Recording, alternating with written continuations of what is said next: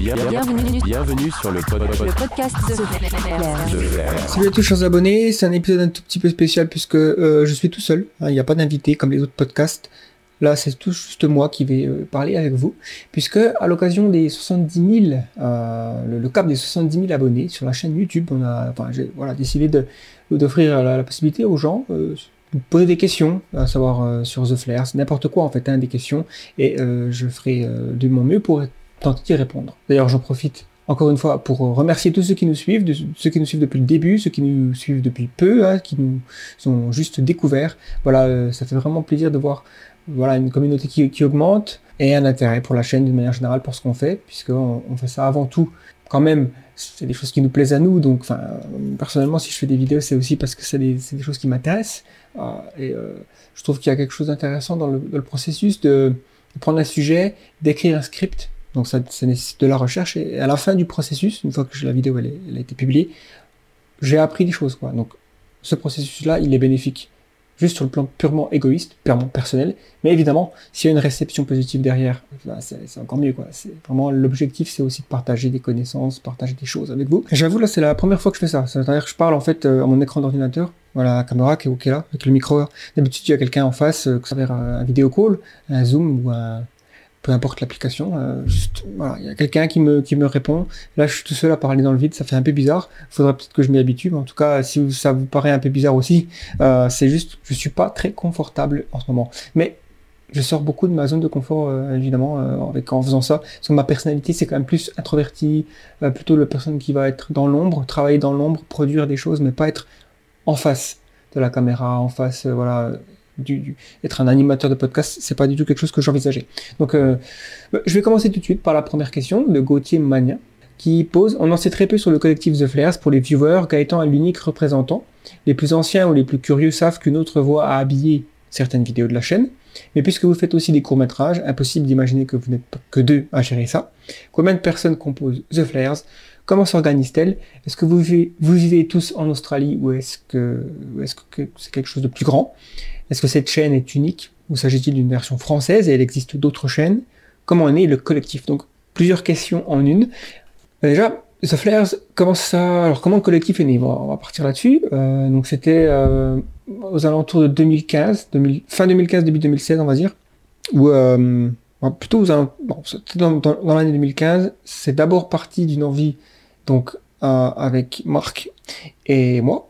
Donc on est euh, des amis de, de, de- d'université. Hein. On avait les mêmes passions pour le cinéma, la science-fiction, le futur, la technologie. Et euh, on s'était dit, on avait fait des courts-métrages ensemble, etc. Ça, a toujours été quelque chose qu'on qu'on aime faire.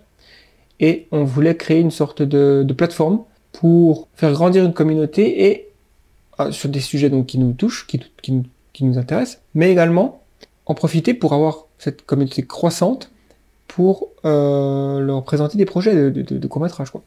En fait, c'était bâtir une audience pour des projets de fiction plus tard. Et donc ça a commencé par un site où on a écrit des articles, des articles de vulgarisation scientifique, technologique, plutôt sur euh, voilà les, les dernières sorties, tout ça. Ce qui s'est passé, c'est que bah, c'était à une époque, euh, donc voilà, fin 2015, début 2016, YouTube a comment, enfin, était déjà bien, euh, voilà, dans, dans le quotidien des gens, et on a dit, bon, on- pourquoi pas prendre certains de nos articles et les adapter en vidéo, puisque la vidéo c'est euh, notre domaine euh, de prédilection entre guillemets, c'est ce qui nous ce qui nous paraît le plus facile à faire. Euh, c'est nos compétences de base, on les a apprises dans, ce domaine, la vidéo, la production vidéo. Et donc, bah voilà, ça a donné The Flares. Et pour ceux qui nous ont suivis depuis le début, bah, c'est, une progression comme ça de- depuis pas mal de temps. Différents sujets. Après, le podcast est venu euh, un peu plus tard, et, etc. Donc, pour répondre à la question, euh, combien de personnes composent The Flares Alors, The Flares, officiellement, c'est une association, loi 1901, le, type d'association, euh, comme une, asso- une association sportive. Et donc, légalement, on a trois, trois personnes qui composent The Flares. C'est un secrétaire général, un vice-président et un président. Donc, il y a Marc, que j'ai cité, qui a cofondé The Flares avec moi. Euh, David, qui fait partie donc euh, de The Flares euh, et qui est plus dans le côté technique, c'est-à-dire qui fait le montage de certaines vidéos. Voilà, j'écris le script, j'y envoie, il va faire le montage, il me le renvoie et on s'organise comme ça. Et, moi, donc c'est vrai que je suis depuis quand même pas mal de temps, on dire une sorte de représentant dans le sens où c'est moi qui fais les voix de les voix off, les scripts, le podcast que j'anime. Donc on va dire que de votre point de vue, vous me voyez, vous pensez que The Flair c'est Gaëtan. C'est pas tout à fait vrai. Il y a, c'est vrai que je contribue beaucoup par rapport à la création de scripts et, euh, et à chercher des invités, donc j'essaie d'animer le plus possible euh, la structure. Pour diverses raisons de planning, c'est pas toujours possible pour les autres, et, on essaie de s'organiser au mieux, mais en tout cas c'est pas quelque chose où on est des centaines et, euh, voilà pour euh, répondre aussi à la question est-ce que vous vivez tous en Australie? Non, hein, il y a que moi qui vis en Australie, donc pour des raisons personnelles, euh, j'étais euh, mon parcours c'est euh, j'ai vécu un peu à Londres. Ensuite, j'ai décidé de voyager pour euh, ouvrir un peu mon esprit, puis pour aussi euh, profiter du fait que j'avais moins de 30 ans à l'époque et que je pouvais bénéficier de visa de, de permis vacances-travail, ça s'appelle. Bref, je raconte ma vie là, mais j'étais en Nouvelle-Zélande, je suis arrivé en Australie, j'ai eu l'opportunité de rester en Australie à cause d'un- d'une rencontre qui fait que j'ai eu la possibilité de travailler, d'avoir un visa de travail. Boum, boum, boum, ça s'est fait et je suis ici maintenant. J'avoue que si je serais en France, plus souvent en fait, j'aurais certainement l'occasion de participer à plus d'événements des conférences, des trucs comme ça, ce qui pourrait me permettre d'être un peu plus, encore plus actif, si on veut, euh, avec la communauté, parce que j'ai l'impression que c'est quelque chose qui manque, ça. Euh, cette espèce d'interaction que certains youtubeurs peuvent avoir avec leur communauté. J'ai tendance à négliger ça, en tout cas pas trop avoir le temps. Euh, même si j'aimerais remédier ça. Et... Voilà. Bref, euh, et donc les autres membres, euh, donc euh, les deux autres membres sont en France. Et c'est une chaîne unique. Pour répondre à la question, il n'y a pas de version anglaise même si euh, on a des podcasts qui sont en anglais, parce qu'on invite des personnes en anglais, vous savez, si vous nous suivez depuis longtemps, euh, on essaie de les sous-titrer au maximum, enfin en tout cas euh, complètement, et c'est un travail qui est fait euh, pas par un, algorithme, IA ou un truc d'auto- d'auto-translation, hein, c'est vraiment... euh, il y a un peu de ça, mais c'est surtout une correction après, et faire en sorte que ça soit agréable pour vous. Bon. Je pense que ça répond à la question après les courts-métrages, euh, il y a une question sur les courts-métrages, donc je- j'en parlerai un peu après. Il y a le Futurologue. hein, un Futurologue, euh, donc le Futurologue, c'est une chaîne hein, YouTube qui est intéressante. D'ailleurs, je vous invite à, à regarder. Le Futurologue, c'est quelqu'un que- avec qui j'ai une connexion indirecte. C'est-à-dire que je crois, si je ne me trompe pas, qui travaille un petit peu aussi avec l'Association française transhumaniste, donc euh, que je salue. Avez-vous changé de point de vue sur la théorie de l'effondrement après l'épisode de podcast avec Camille? Donc, pour rappel, on a fait effectivement un podcast avec Camille de la chaîne euh, Après l'effondrement, qui est une chaîne YouTube très intéressante sur euh, cette théorie de la collapsologie, l'effondrement et ce qui pourrait arriver après. On a fait un podcast pour discuter de ça. euh, C'était pas vraiment un débat où déjà faut, faut bien prendre en compte une chose, c'est que c'est très rare de changer d'avis, surtout après une conversation de d'une heure, deux heures, trois heures. C'est rare. Euh, Et donc on n'a pas approché ça forcément déjà de manière confrontationnelle, débat, en débat, tout ça. C'était vraiment euh, l'occasion de, pour moi, d'en apprendre plus, parce que c'est pas vraiment quelque chose dont je suis extrêmement familier. Bon, cette supposition que The Flares est plutôt techno-optimiste et que le futur va être euh, positif. Et la collapsologie, la, la- la théorie de l'effondrement, c'est plutôt l'inverse. Et donc, forcément, il y aurait un clash. Mais en fait, il y a beaucoup de choses dont, moi, personnellement, je m'inquiète beaucoup des risques existentiels, les effondrements systémiques de la société. Ça m'inquiète beaucoup. Je suis pas convaincu que, par exemple, euh, j'ai déjà vu passer le fait que ce qui inquiète beaucoup les collapsologues, ça peut être la rareté des ressources et le fait que l'économie fonctionne en grande partie sur euh, le pétrole, pas les énergies fossiles en général, mais surtout le pétrole, et que si on atteint un pic pétrolier et puis qu'ensuite ça s'effondre, les sociétés seront en danger. Et euh, il y a du vrai là-dedans. Je pense qu'il y a vraiment un intérêt de se poser ces questions et de faire des études pour savoir si les sociétés sont résilientes. Et je pense qu'elles le sont plus qu'on ne peut le penser. Maintenant, euh, oui, euh, c'est quelque chose qui m'inquiète. Si les sociétés sont amenées à s'effondrer, les sociétés euh, développées, industrielles, ce sera pas par manque d'énergie ou par manque de ressources. C'est plus probable, selon moi, que ça vienne d'une catastrophe existentielle. Donc ça, ça sera dire, par exemple, une pandémie beaucoup plus violente. Ou alors que les... Bon, une guerre, évidemment. hein, euh, D'ailleurs, aussi, enfin, c'est là aussi où l'effondrement, je, je sais pas trop, et j'aimerais bien, euh, si vous avez des bonnes euh, sources à m'envoyer, je suis preneur.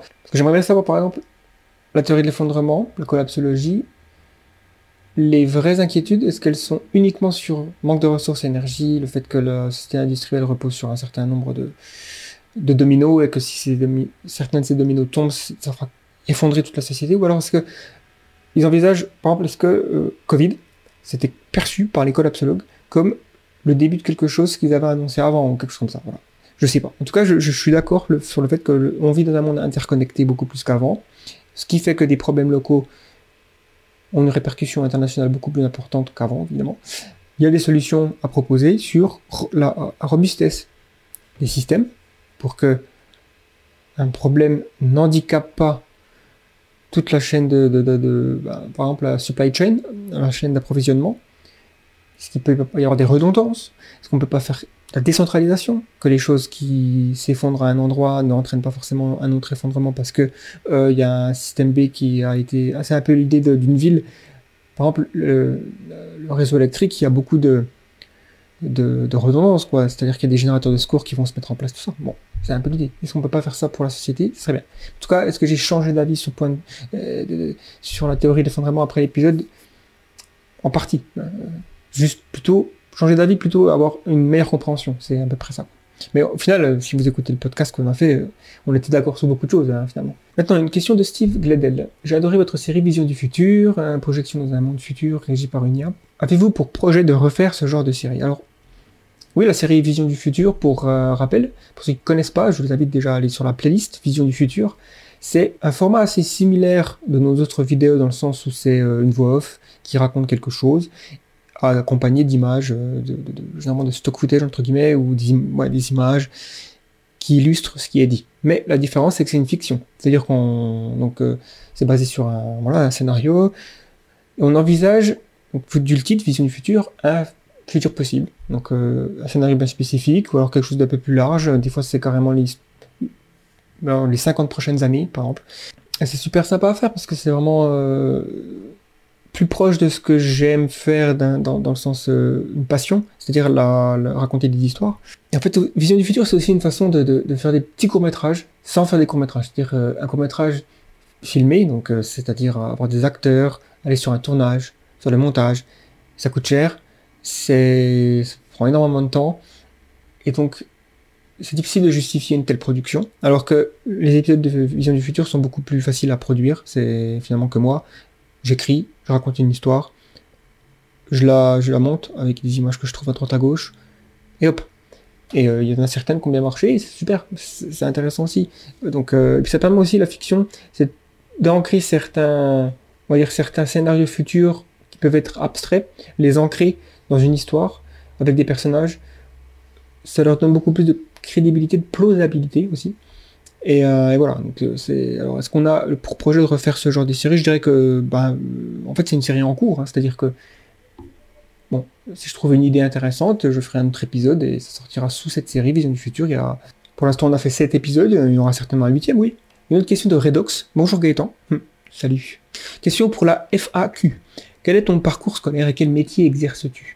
PS, je te remercie car grâce à ta chaîne, j'ai su mettre des mots sur le sens que j'aimerais donner à ma profession, en l'occurrence lutter contre les menaces biologiques représentant un risque existentiel pour notre espèce, suite à ma récente diplomation d'ingénieur. Alors déjà félicitations hein, pour ta diplomation d'ingénieur, et ça c'est vraiment le genre de message qui, euh, qui me fait vraiment plaisir, parce que si quelqu'un peut voir une des vidéos et en retirer quelque chose qui va servir à sa carrière, et en plus comme ça a l'air d'être le cas pour toi, aider l'humanité finalement il y a un, effet indirect, ce qu'on appelle un impact, théorie de l'impact euh, dans les réflexions de l'altruisme efficace, c'est l'idée qu'on peut avoir un impact dans sa vie, euh, sur le monde. C'est vrai que des fois, quand on dit comment on peut faire le bien dans le monde, c'est très compliqué d'imaginer ça à une échelle individuelle, mais il y a des leviers qu'on peut tirer. Étant donné mes compétences dans la vidéo, eh ben, euh, pour moi, il me semble plus logique de m'orienter vers la communication, vidéo communication, production, et donc, je peux avoir une influence minime, sur certaines personnes qui regardent nos vidéos et qui se disent tiens, je pensais pas que l'intelligence artificielle ça pouvait être un tel danger ou un sujet aussi influent sur le monde. Je vais peut-être orienter ma carrière vers ça. Ou alors euh, j'ai regardé votre vidéo sur la viande cellulaire et je me suis rendu compte à quel point c'était horrible euh, ce qu'on fait le nombre de souffrances à cause de l'industrie euh, donc intensive quoi. Je vais euh, peut-être devenir vegan ou peut-être que je vais donner de l'argent à une association caritative qui s'occupe de ça aussi. je voilà, l'idée d'avoir un impact, c'est un effet domino. Hein. Ça, ça ferait vraiment plaisir. Donc, euh, merci. Merci beaucoup, euh, Redox. Et donc, pour la question que tu me poses, c'est quel est mon parcours scolaire et quel métier exerces-tu? Donc, j'ai quitté l'école à 5 ans. Je suis parti au Tibet. J'étais, non, je rigole. Non, euh, en fait, euh, j'étais juste euh, parcours assez typique dans le sens, voilà, baccalauréat. Ensuite, je suis parti à l'université, plutôt dans le multimédia, sachant que je faisais des vidéos avant. Hein. J'ai eu une passion pour le vidéo depuis que j'ai 10 ans. Et, fait des courts-métrages, j'ai appris, on va dire, en autodidacte la plupart de, mes compétences en vidéo et ensuite j'ai fait un truc en multimédia où là j'ai plus appris un petit peu à coder, un petit peu à faire des sites, à euh, Photoshop, d'autres logiciels créatifs comme ça, donc ce qui me permet d'être assez euh, polyvalent dans, cette, euh, ce monde euh, de la communication visuelle, tout ça. Et euh, ensuite, euh, j'ai un peu appris les effets spéciaux, la 3D, mais c'est pas vraiment ce que je fais aujourd'hui. Le métier que j'exerce, tout simplement à Sydney, je suis dans une entreprise, enfin, ouais, une production, une entreprise de, de production audiovisuelle que j'ai cofondée, en- entre guillemets. Hein. Bon, en gros, ça m'a permis d'avoir un visa ici, pour être tout à fait franc. C'est un métier qui est très proche finalement de ce que je fais avec YouTube. Même, même maintenant, effectivement, l'objectif c'est vivre de, de la création de contenu.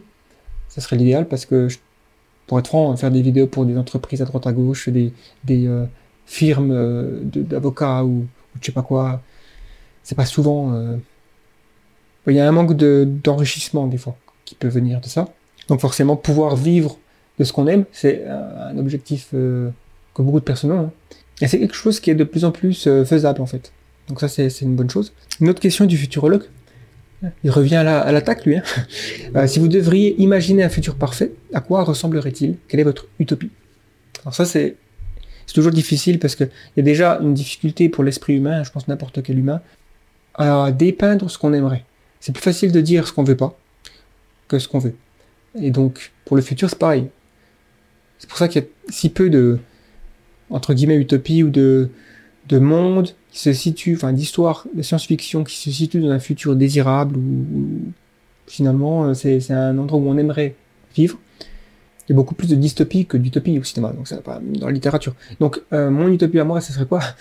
Bon, je, on va dire une petite liste que j'aimerais, euh, voilà, che- checker si jamais j'imagine le futur parfait, ce serait déjà un monde où la souffrance minime, c'est-à-dire euh, j'ai tendance à me positionner un petit peu comme un utilitariste négatif, c'est-à-dire dans le sens, il faut avoir comme objectif moral de réduire les souffrances, plus que d'essayer de- d'améliorer la condition humaine, même si ça va probablement ensemble. Donc c'est pour ça aussi que je suis transhumaniste. Mais mi- minimiser les souffrances, ça me semble être primordial, puisque ça me semble être dire, je base mon éthique sur la souffrance, ou en tout cas sur la sentience, donc capacité d'expérimenter de la souffrance. Pour ça que je m'inquiète pas trop quand euh, je mets des coups de poing à cette bouteille. Bon, parce qu'il n'y a pas de, il n'y a pas de capacité d'approuver de la souffrance. Si je tabasse un, animal, bon, ça, ça pose problème. Donc voilà, bref. Donc un, futur où la souffrance a été réduite, donc ça passe par des progrès en médecine, euh, plusieurs ordres de grandeur, aussi, donc peut-être l'éradication quasiment toutes les maladies, et un meilleur contrôle sur, sur notre corps et sur la, le vieillissement. Donc c'est-à-dire euh, atteindre le stade d'immortalité. Donc A, mortalité, hein, quand on utilise la lettre A avant un terme, ça vient, il me semble, du grec, qui veut dire l'opposé euh, de la mortalité. Mortalité et mourir, A, mortalité, ne pas mourir. Alors, qu'est-ce que ça veut dire? Ça veut pas dire être invulnérable. Bon, bon, non, ça veut dire, en gros, euh, que les chances statistiques de mourir au cours d'une vie restent constantes, au lieu d'augmenter. Parce que le vieillissement, c'est une définition statistique finalement. C'est la probabilité de mourir qui augmente à un instant. Enfin, plus on va dans le futur, plus on vieillit, plus on a des chances de mourir. Parce qu'on a plus de chances de développer des maladies, que notre corps euh, s'affaiblit, et donc euh, voilà. Donc ça, ça passe par des améliorations en biotechnologie, etc. Donc je pense qu'un futur idéal pour moi, ça serait un futur où ben, les êtres humains se sont un petit peu libérés de ces prisons darwiniennes, finalement. Aussi, évidemment, un futur où on serait sorti de l'ère des énergies fossiles. Donc euh, moi je pense qu'on se dirige vers un ère post-énergie fossile. Dans les calendriers ou dans les fiches chronologiques dans 1000 ans, il y aura l'époque que les, enfants ils apprendront, s'il y a des enfants, ère des énergies fossiles, 1900, euh, 1800 même, euh, à euh, 2100 peut-être, je sais pas. Mais en tout cas, sortir de cette période où on est en ce moment, qui a été utile, mais on a besoin de faire autre chose. Donc ça passe par une nouvelle euh, façon de, d'avoir un autre, un rapport avec la planète, les ressources, l'énergie. Donc je pense que la fusion nucléaire, c'est un candidat idéal et évident. Maintenant, il y aura peut-être d'autres euh, choses qu'on ne connaît pas qui vont, ou alors peut-être que le solaire va devenir tellement peu cher, tellement omniprésent, en fait, peut-être que toutes les fenêtres même les murs seront capables de collecter l'énergie solaire. En fait, euh, tout collectera de l'énergie. Le moindre objet. Enfin, peut-être, je sais pas. Mais en tout cas, ça poserait moins de, enfin, ça réduirait les motivations créer de la fusion nucléaire. Maintenant, la fusion nucléaire va peut-être arriver avant. Un stade où euh, le solaire est omniprésent, enfin, je sais pas. Mais en tout cas, peu importe le type d'énergie, ça sera une énergie qui est considérée comme durable et renouvelable.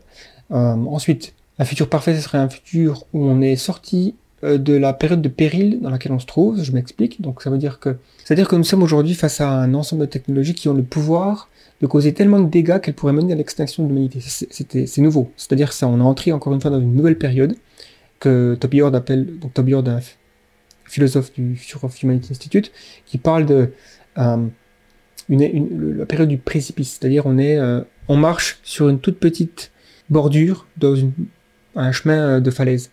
Donc il y a la possibilité de tomber, qui est assez haute. Mais on peut aussi réussir à faire face à cette euh, période.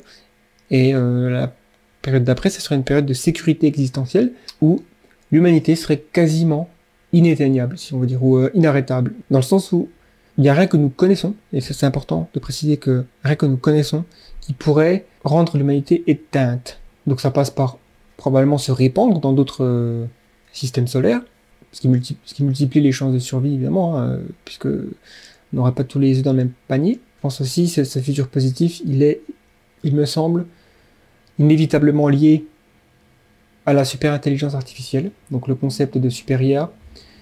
S'il s'avère que c'est possible, c'est plausible, probable, mais c'est pas non plus certain, que ce que qu'en fait euh, l'intelligence artificielle, les différents progrès qu'on puisse faire en intelligence artificielle mènent à un, moment donné au développement d'un système, donc on va dire un agent ou plusieurs, qui sont capables par, leur architecture à avoir plus de cognition, mais beaucoup plus même, parce qu'en fait il semblerait que ce qui se passe dans notre cerveau, et ce qui nous rend entre guillemets intelligents, ou en tout cas capable de faire des choses, d'avoir un impact sur le monde, c'est directement lié à une certaine architecture.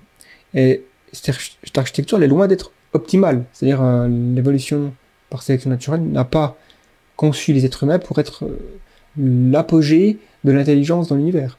Les lois de la physique permettent d'aller beaucoup plus loin. Et donc, dans notre développement, on va peut-être à un moment donné arriver vers ces limites. Et ce qui va résulter de ça, ce sera des intelligences qui sont euh, plusieurs ordres de grandeur plus intelligentes, plus capables cognitivement et avoir un impact sur le monde très tellement grand que ça peut poser une énorme menace, mais aussi ça peut offrir bah, en fait tous les futurs positifs qu'on peut imaginer. C'est-à-dire, euh, c'est un petit peu la, la, technologie qui débloque le futur. Quoi. Je suis un peu suspect vis-à-vis de ce genre de raisonnement aussi parce que je me dis toujours que ceux qui essaient de vendre la pilule magique ou la technologie magique, il y, a quelque chose d'un petit peu louche derrière ça. Donc j'essaie de, quand même faire attention de ne pas tomber dans le oui, c'est la technologie euh, magique. C'est le truc qui va nous résoudre tout parce que il y a un petit côté euh, religieux, croyance religieuse que j'essaie de ne pas avoir. Donc il semblerait que ce soit possible et que les arguments, en tout cas, ils sont convaincants pour moi. je me suis beaucoup intéressé sur ce sujet, donc j'ai lu pas mal de livres et d'articles. Hein, je continue à faire d'ailleurs. Et d'ailleurs, les podcasts récents, vous avez certainement vu beaucoup de gens qui sont aussi intéressés par ce sujet. Parce que c'est peut-être ce qui va définir le 21e, c'est quoi? Bon, bref. Je vais pas m'éterniser trop là-dessus pour passer aux autres questions, mais pour revenir sur l'utopie, à quoi ressemblerait une utopie, pour moi, ça serait, enfin, une utopie. En tout cas, un monde, euh, un futur désirable, un futur euh, même très désirable, ce serait que le champ d'exploration pour maximiser notre potentiel, il reste ouvert est très large. C'est-à-dire, si on imagine le futur comme un arbre, avec plein de branches, et eh ben, le plus possible, mieux, pour moi. C'est-à-dire que le potentiel d'humanité doit être très large pour qu'on puisse explorer, comme ça, aller dans différentes branches. Et le problème des risques existentiels, c'est justement que ça peut couper énormément de branches d'un coup et nous réduire à un ensemble ou un sous-ensemble de trajectoires qui sont pas désirables. Et même s'il y en a quelques-unes qui sont désirables, ben c'est quand même un gâchis parce qu'on aurait pu voilà, avoir un, énorme potentiel. Donc c'est un petit peu comme, euh, c'est de prendre l'exemple avec une vie humaine. Quand un enfant naît, il a toute la vie devant lui, il a un potentiel maximum. Et s'il lui arrive quelque chose très tôt, eh ben, il y a plein de choses qui vont se fermer. Bon, en tout cas, euh, je pense que j'ai répondu à la question. Après, il y a plein de petits trucs que je pourrais ajouter, mais j'avoue que j'ai jamais pris le temps de m'asseoir et de dessiner à quoi pourrait ressembler le, futur le plus désirable possible pour moi euh, aujourd'hui, euh, à l'heure euh, qu'il est là, en ce moment. Mais ça change aussi, hein, ça évolue. Il y a des choses certainement que j'aurais dit différemment avant, que je dirais prochainement aussi. une société large et aussi, je pense, qui se répand dans l'univers. Ça me semble désirable dans le sens où on n'a aucune preuve pour l'instant que la conscience telle qu'on la voit et qu'on la vit, qui est quelque chose d'assez unique, existe ailleurs. Donc, ça serait dommage de ne le pas aller plus loin avec ça et de pas étendre et expandre, on va dire. C'est-à-dire l'extension et l'expansion, c'est deux termes très intéressants qui sont souvent synonymes un peu, mais en fait non. Extension, c'est plus haut, plus fort, plus loin, plus longtemps, vivre plus mieux, enfin voilà. Mais l'expansion, c'est ouvrir une autre catégorie d'expériences possibles, qui peuvent être extrêmement désirables, mais juste qu'on n'a pas accès aujourd'hui. Par exemple, peut-être que euh, être capable de, percevoir le champ magnétique, c'est génial, peut-être que c'est génial, on ne sait pas, parce qu'on n'est pas capable. Et donc, si on, arrive à avoir accès à des capacités comme ça, ben, pourquoi pas et, euh, et le plus possible, explorer tous ces champs de, de, possible. Ça me semble désirable. Une autre question de Kay Clay. Je suis curieux à propos de tes méthodes d'écriture, documentation. J'ai le sentiment que The Flares fait preuve d'une rare rigueur et j'ai consommé beaucoup de contenu de vulgarisation sur YouTube.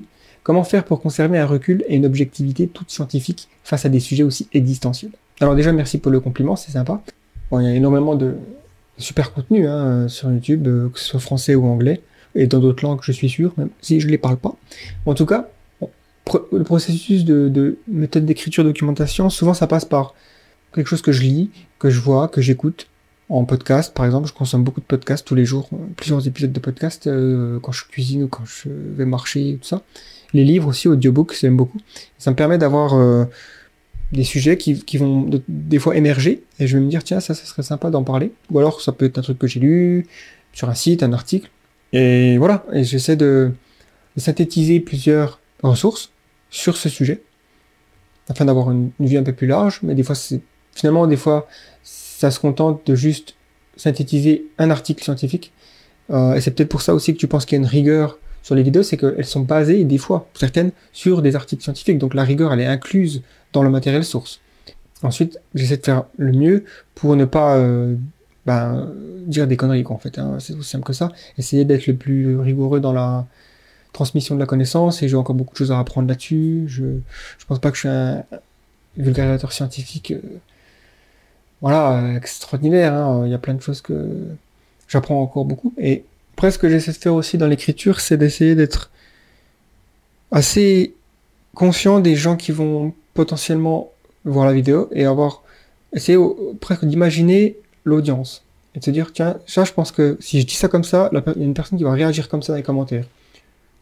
Est-ce que j'en tiens compte ou pas? Des fois non. Mais des fois je vais me dire je vais peut-être rajouter un tout petit peu de d'explication pour être sûr que ce que j'envisageais comme un commentaire qui pourrait arriver n'arrive pas. Ou alors voilà clarifier les choses tout simplement Euh, mais des fois euh, je me dis ben finalement euh, il y a le piège aussi quand on écrit ce genre de truc, ça peut être. Faut garder quand même en tête qu'on fait une vidéo qui est 10 minutes, 15 minutes, 20 minutes. Il y a des fois on est obligé de simplifier quoi.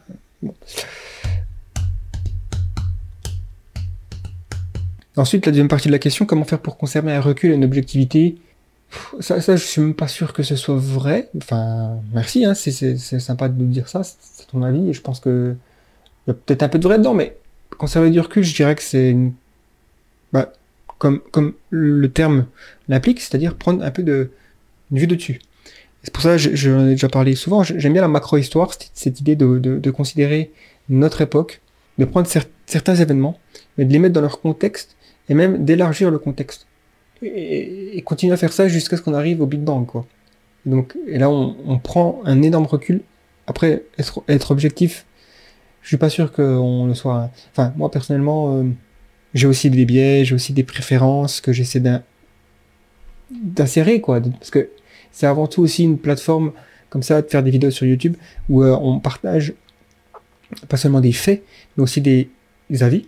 Et donc il y a une grande différence entre les deux. Maintenant, euh, je m'intéresse beaucoup à la méthode scientifique, à la rationalité, donc c'est des choses qui, qui, probablement guident que je fais. euh, j'ai encore, encore une fois, je le répète, beaucoup de choses à apprendre là-dessus. Mais euh, je fais de mon mieux, on va dire. Question de Gabriel. Comment trouvez-vous vos intervenants et comment arrivez-vous à les convaincre de participer à vos interviews? Alors là, c'est facile. Généralement, je, je trouve leur adresse. Je leur envoie un petit email. Je prends en photo la maison où ils vivent ou l'appartement. Je dis, je sais où vous habitez. J'aimerais bien que vous participiez au podcast.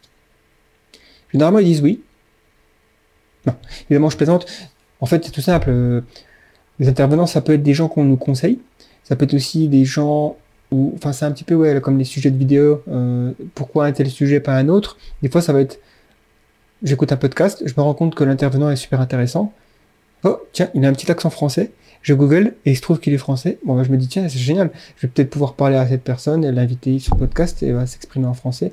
Des fois, c'est des, alors, de plus en plus, hein, je m'intéresse à faire venir des gens qui parlent anglais puisque ben euh, c'est une langue que je maîtrise aujourd'hui et, euh, c'est dommage de pas en faire profiter et puis ça a aussi un petit plaisir personnel parce que là, beaucoup de gens que j'invite c'est des, des gens euh, auxquels, euh, que je suis fan c'est- avoir un podcast c'est la meilleure excuse que j'ai trouvée pour parler à des gens que j'admire voilà et si demain je fais un podcast euh, sur euh, les stars de cinéma euh, je suis sûr que je pourrais inviter des stars de cinéma donc c'est rigolo ça, donne un petit peu de l'excuse voilà, pour, pour envoyer un email et dire j'aimerais discuter avec vous sur ce sujet. Hop. En plus, avec la technologie, le fait qu'on puisse faire ça à distance, c'est beaucoup plus facile. Même si j'aimerais quand même faire des interviews en face à face, il y, a, quelque chose qui est perdu dans l'interaction en, ligne comme ça. Maintenant, comment je les- j'arrive à les convaincre de participer aux interviews souvent, euh, il suffit de demander. hein. Euh, Il n'y a pas beaucoup de, de- d'efforts pour convaincre. Euh, après, j'ai jamais non plus, on va dire, invi- essayer d'inviter des gens qui sont extrêmement renommés. Certaines personnes qui sont venues sur le podcast sont renommées dans leur discipline, comme Aubrey de Grey, qui est un des longévitistes les plus connus, qui travaille sur l'extension de la durée de vie, tout ça. Voilà, on n'a pas non plus essayé d'inviter, euh, je sais pas, Richard Dawkins, ou, ou des gens qui, font des best-sellers, et des intellectuels de premier nom. euh. Mais bon, ça arrivera peut-être, c'est une ambition, en tout cas on a envie toujours de... on a toujours envie de, grandir, d'évoluer, donc ça arrivera peut-être. Mais euh, voilà. Prochaine question, c'est Shaiman Turler. Ce qui est intéressant, c'est que Shaiman Turler, si je me trompe pas, c'est le futurologue qui a déjà posé des questions avant, qui a une chaîne YouTube aussi. Euh, voilà, c'est intéressant. Shaiman, merci pour ta question. Même tes deux prochaines questions, parce qu'il y en a deux qui arrivent. La première, c'est comment financez-vous les courts-métrages de la chaîne? Réponse courte, on, le, les fait, on, les, on les finance pas en fait. Ils sont pas du tout financés. C'est des projets euh, autofinancés, euh, faits par des passionnés. Donc en gros, ça va être des gens qu'on connaît qui sont prêts à sacrifier euh, un après-midi de leur temps, ou même plus. Des fois, on a fait des courts-métrages qui, s- qui s'étalent sur des journées. Et donc, euh, c'est une dépense d'énergie, de temps, un petit peu d'argent, mais il n'y a pas de financement, de production professionnelle derrière. C'est ça aussi qui est difficile dans, la, dans les courts-métrages euh, amateurs, on va dire. C'est le qu'à un moment donné, ça, ça épuise parce qu'on fait tout ce travail pour finalement, et quand on regarde le nombre de vues sur certains films qu'on a fait, c'est difficile de justifier voilà toute cette euh, c'est une passion. Donc quand le produit est fini c'est comme mettre au monde un enfant. C'est vraiment euh, satisfaisant. Euh, on n'est jamais content non plus du résultat mais j'ai pas envie de dire comme les enfants mais presque mais en tout cas le, le truc qui est clair c'est que pendant longtemps c'était un objectif pour moi de faire des films donc de faire du cinéma quand j'étais plus jeune c'était mon rêve quoi de faire des, des films qui étaient qui seraient diffusés au cinéma, qui, qui- faire partie de l'industrie du cinéma. Ça n'a pas encore été euh, possible. J'ai fait quelques courts-métrages qui ont été primés à droite à gauche et je suis très content d'avoir eu euh, toute cette expérience. Aujourd'hui, c'est moins un rêve. Donc, si l'opportunité se présente, je la saisirai, quoi. Mais euh, c'est pas quelque chose que je poursuis activement aujourd'hui.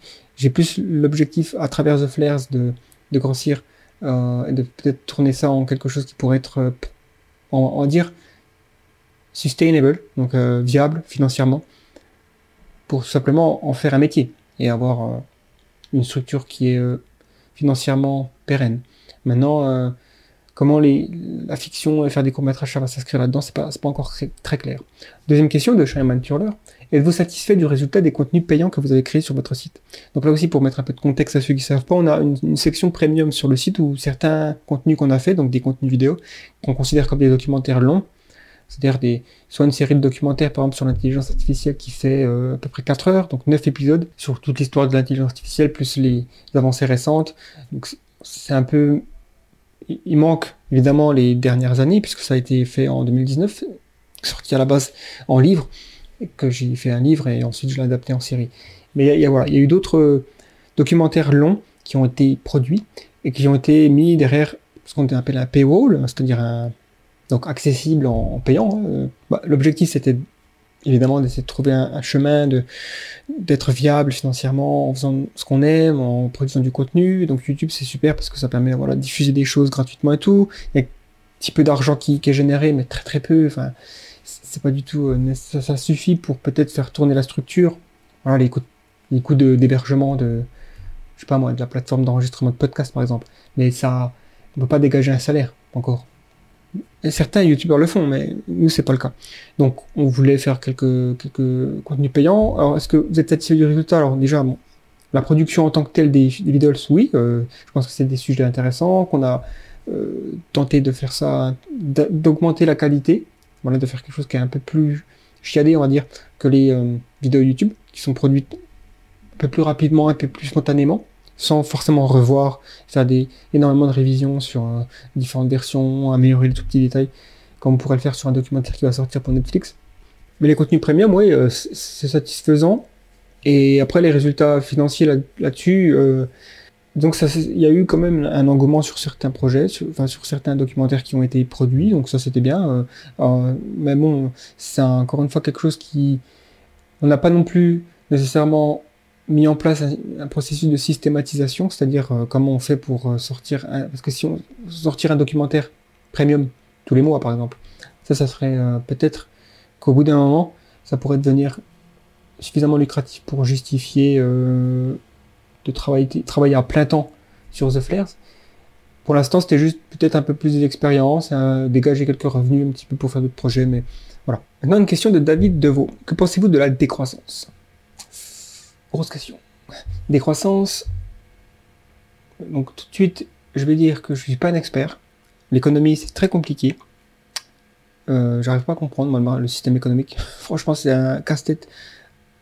L'argent, comment fonctionnent les, intérêts, les crédits, tout ça.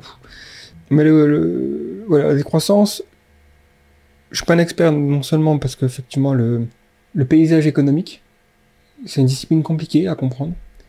Et la décroissance, je suis pas super familier sur les détails. Je sais qu'il y a certains livres qui ont été écrits sur la décroissance, c'est quelque chose qui a gagné en attractivité. Mais alors, il y a deux questions qui se posent. Est-ce que c'est désirable ou est-ce que c'est faisable? Donc, deux questions. La première, est-ce que c'est désirable? Dans le sens où est-ce que c'est quelque chose qui va aider la planète Ou peu importe ce qu'on considère comme étant euh, valorisable. C'est-à-dire, euh, est-ce que, ça va est-ce que ça va vraiment engendrer euh, une baisse des émissions de gaz à effet de serre? Est-ce que ça va vraiment engendrer la réduction de l'extrême pauvreté dans les pays? Enfin, voilà, faut, faut se poser cette question.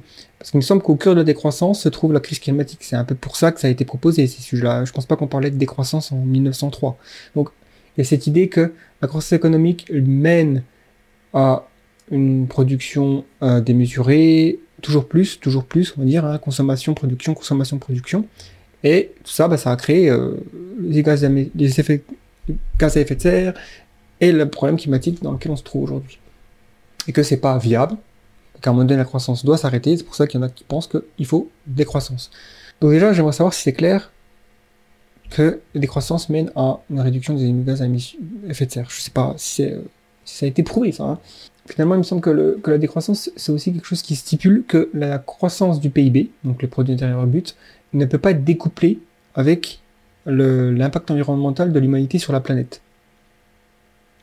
Et ça, en fait, c'est faux. C'est non seulement possible, mais c'est déjà le cas. Il y a déjà un découplage qui est fait dans 32 pays, je crois, euh, dont les États-Unis, dont euh, la plupart des pays européens.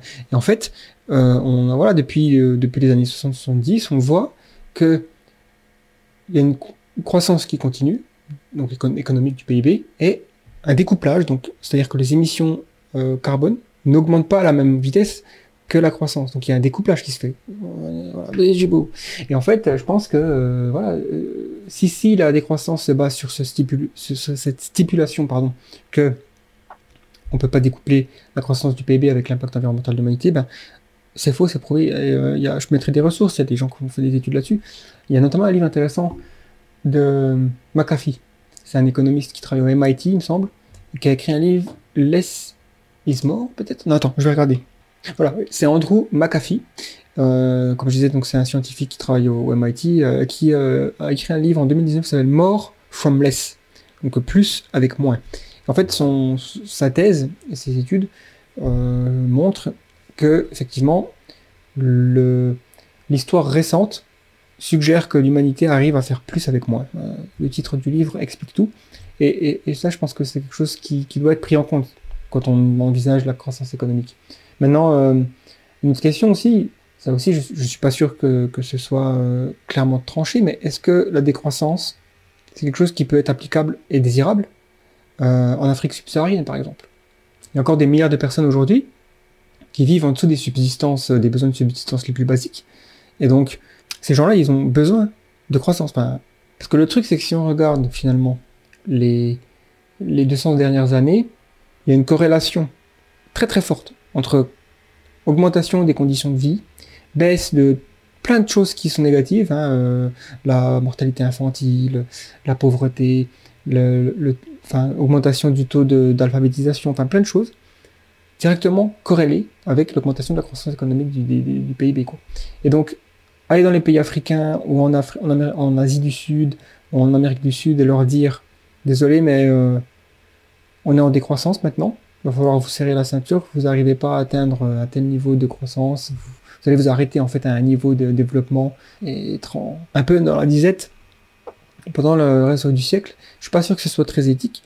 Et euh, mais, mais encore une fois, c'est peut-être aussi moi qui fais un homme de paille là, c'est-à-dire euh, qui, dé, qui, qui caricature un peu les arguments. Je sais pas si, si les gens qui proposent la décroissance veulent que ce soit quelque chose qui est local en France ou en Europe et laisser les pays euh, en- développés se développer ou alors euh, si c'est un truc qui va être mis au place par l'ONU et que ce soit euh, global quoi, je sais pas. En tout cas, je me pose la question est-ce que c'est désirable dans ce sens-là? Parce qu'il faut, faut que ces gens-là qui sont dans les pays les plus pauvres puissent sortir de la pauvreté. C'est- une question de dignité humaine derrière ça. Maintenant, euh, une autre question, c'est est-ce que la euh, décroissance ne peut pas mener à une stagnation technologique qui nous, qui nous met dans une position de vulnérabilité face aux catastrophes existentielles? C'est juste une hypothèse que peut-être que la décroissance mène à une stagnation technologique qui pourrait mener à des catastrophes existentielles ou en tout cas à être dans une zone de turbulence plus longtemps. Et donc, à un moment donné, euh, qu'est-ce qu'on fait si on n'a pas développé les technologies suffisantes pour euh, détourner des astéroïdes ou des trucs comme ça? Voilà, je sais pas. Mais c'est juste un petit truc que je voulais euh, souligner. Il y a aussi un truc aussi, la croissance économique. Finalement, ça concerne la production de choses dont les gens ont besoin, puis la consommation de ces choses.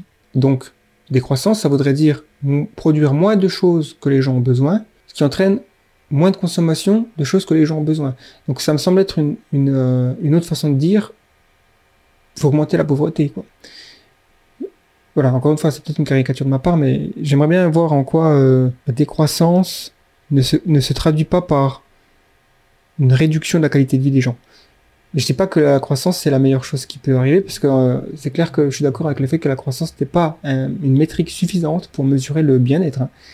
Évidemment, et quand on parle de décroissance, il faut aussi euh, souligner qu'il y a une envie aussi de sobriété, euh, sobriété de consommation, de, consommer, certes, consommer ce qu'on a besoin, mais pas en surconsommation. Et donc ça, c'est peut-être aussi une critique sur le, système dans lequel on vit qui est en surconsommation. Là, je suis d'accord. On n'a pas besoin de trois voitures par famille, on n'a pas besoin de tout ça, euh, de, de 15 euh, télés dans, dans chaque maison.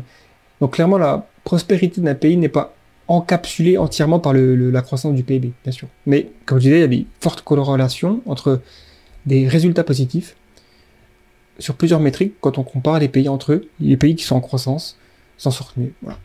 Euh, maintenant, la décroissance, je dis, il faudrait tester. Il faudrait prendre une zone, app- appliquer la décroissance et voir euh, le résultat. Maintenant, je, je sais pas comment on pourrait s'y prendre parce que ça me semble pas très éthique de dire tiens, euh, on va prendre le Languedoc-Roussillon là et on va dire décroissance pour tout le monde. Non. Euh, et puis d'ailleurs, il y a aussi un, problème sur la décroissance, enfin qui plutôt un problème dans le sens, je ne sais pas si c'est possible de résoudre ça. C'est est-ce que c'est local, est-ce que c'est régional, est-ce que c'est mondial? pour revenir à cette idée de corrélation finalement entre la croissance économique et ce que les gens valorisent. Les gens valorisent, par exemple, les soins de santé, l'éducation, la prospérité euh, personnelle. Toutes ces choses-là, elles sont directement corrélées quand même avec la croissance économique. Et notamment, un truc intéressant à noter, c'est que un État-providence est bien plus à même de faire preuve de redistribution, même si c'est des redistributions état parfaites, si elle a une plus grande richesse sociétale, qui est corrélée avec la croissance économique du PIB. Donc, toutes ces corrélations, elles se nourrissent entre elles pour finalement arriver à une conclusion qui, qui est que ben, c'est quand même plutôt positif si un pays a de la croissance. Maintenant, ça veut peut-être pas dire que la décroissance serait forcément euh, un retour à quelque chose de négatif sur toutes les dimensions qui ont augmenté ces dernières années. Je sais pas. En tout cas, euh, il y a une question finalement qui me semble aussi importante, je en ai parlé au début, c'est la question de la faisabilité. Donc il y a plusieurs interrogations sur la désirabilité et sur aussi le est-ce que c'est vraiment quelque chose qui est fonctionnel? La faisabilité, et là ça, me semble beaucoup plus euh, discutable, c'est-à-dire est-ce que c'est probable qu'en moins de 10 ou 50 ans, entre une fourchette de 10 à 50 ans, on va convaincre la planète de changer de système économique? Être assez pragmatique sur ça et se dire, ok, quelles sont les solutions, quel est leur degré de probabilité, comment on fait pour implémenter celles qui ont le plus haut degré de probabilité? Il me semble que celui qui a le plus haut degré de probabilité, c'est juste de faire en sorte que on agisse sur la crise climatique avec le cadre du système actuel, en le modifiant, hein, en modifiant certains aspects. Mais imaginez que dans 50 ans, on aura complètement changé de système économique et implémenté quelque chose qui est à l'opposé de ce qui est aujourd'hui considéré comme le mainstream, le, statu quo, c'est vraiment pas probable. Bon, ceci dit, juste pour quand même faire une petite correction sur ce que je viens de dire là, ou en tout cas, petite parenthèse quoi, c'est plus, si on change de système dans 50 ans, complètement, hein, c'est-à-dire euh, jour à la nuit, je tape le micro là, ce sera peut-être juste euh, une question de intelligence artificielle générale. En gros, euh, si dans 50 ans on a des systèmes plus intelligents que l'humanité, oui, le système va certainement changer très rapidement, peut-être pas pour le mieux, mais aussi peut-être pour le mieux. Donc euh, à voir. Mais voilà, la faisabilité, j'ai l'impression que c'est encore quelque chose qui me fait pencher plus pour non à la décroissance. De ce que j'en pense personnellement, j'ai besoin de beaucoup plus d'informations sur le sujet pour vraiment forger un avis. Euh, là, j'ai plus émis des questions finalement. Est-ce que c'est possible Est-ce que c'est désirable Est-ce que c'est faisable euh, est-ce que ça va vraiment résoudre les problèmes qu'on a aujourd'hui ou est-ce que c'est euh, finalement peut-être que ça va les empirer, peut-être que ça va les améliorer, je ne sais pas. Euh, voilà. Mais encore une fois, emmenez-moi euh, des liens, donnez-moi des trucs à lire pour, pour que j'approfondisse sur le sujet. Gabriel qui me pose une question existe-t-il des organismes qui privilégient les bénéfices très long terme au détriment des bénéfices court terme? Pas que je sache, hein, en tout cas, mais probablement pas. pour une raison qui est tout simplement que en fait, les organismes sur Terre, hein, euh, même dans l'univers, je pense, d'une manière générale, c'est peut-être une constante, euh, c'est en fait une sorte de véhicule pour les gènes. Les gènes, c'est l'information qui veut se répliquer. Ce qui fonctionne pour un organisme, c'est répliquer ses gènes.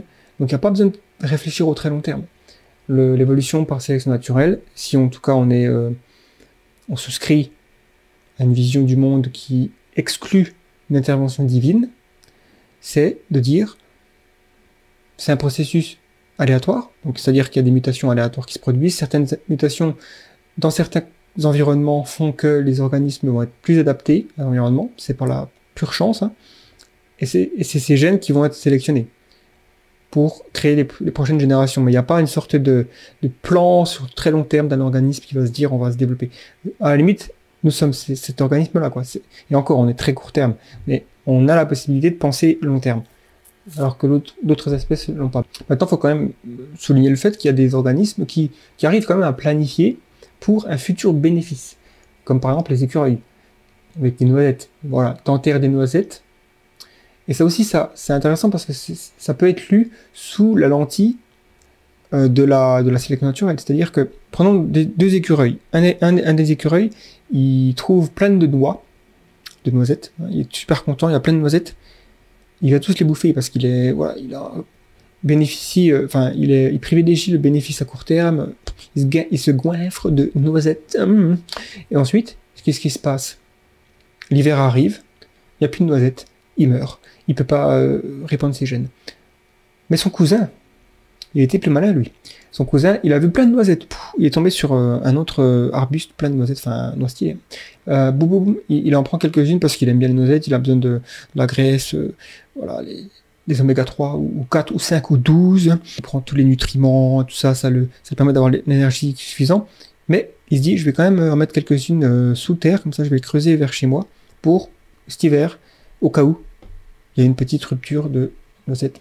Et ben voilà, c'est, c'est- il a survécu. Il a passé ses, euh, ses gènes à la génération d'après. Ce qui fait que ses successeurs, ben, ils ont ce programme, on va dire, qui tourne dans, le, dans l'organisme écureuil. Donc on peut voir ça comme ça. Et je pense que c'est, ça, ça explique une certaine façon de planifier le futur pour certains organismes. Tito LLA. Salut Gaëtan et merci pour votre contenu. Je ne sais pas si vous l'avez déjà abordé. Voici ma question. La religion, ou Dieu, peut-elle être la réponse du paradoxe de Fermi? Alors merci déjà pour euh, apprécier euh, les, les contenus qu'on produit. Mais écoute, euh, je pense que j'ai tendance à dire que non. En fait, la religion, non, parce que je vois pas comment la religion pourrait être une réponse au paradoxe de Fermi, à moins d'imaginer que les civilisations extraterrestres sont finalement euh, toutes sous l'égide de théocratie, donc euh, des systèmes de gouvernance qui sont basés sur des religions, sur des textes sacrés, sur des trucs comme ça, et qui fait que ben ils auraient une sorte d'impératif à ne pas euh, coloniser la galaxie pour des raisons X ou Y, et ce serait pour ça qu'on ne voit pas le paradoxe de Fermi. Ça me semble pas probable d'une part parce que c'est faire preuve de finalement de, xénopsychologie, de se dire euh, les extraterrestres ils doivent avoir cette forme de psychologie, ils pensent à ça, ils font ça, ils ont tel comportement, non en fait. Et, en plus, penser que tous les extraterrestres ont ce genre de comportement, c'est encore moins probable. J'aurais tendance à dire que la religion, non. Dieu, peut- peut-être, mais dans le sens, alors, si on croit qu'il y a un- un- une, une transcendance qui a créé l'univers, alors, une façon de voir le paradoxe ce serait de se dire, il n'y a pas de paradoxe puisque l'être humain, c'est la seule espèce intelligente, technologique dans toute la galaxie, dans tout l'univers, parce que c'est Dieu qui a créé tout ça pour nous. Donc, ce serait une façon de, de voir que le paradoxe de Fermi, ben, c'est normal qu'on ne trouve pas des civilisations extraterrestres, simplement parce qu'il n'y en a pas, parce que Dieu euh, l'a voulu ainsi, tout ça.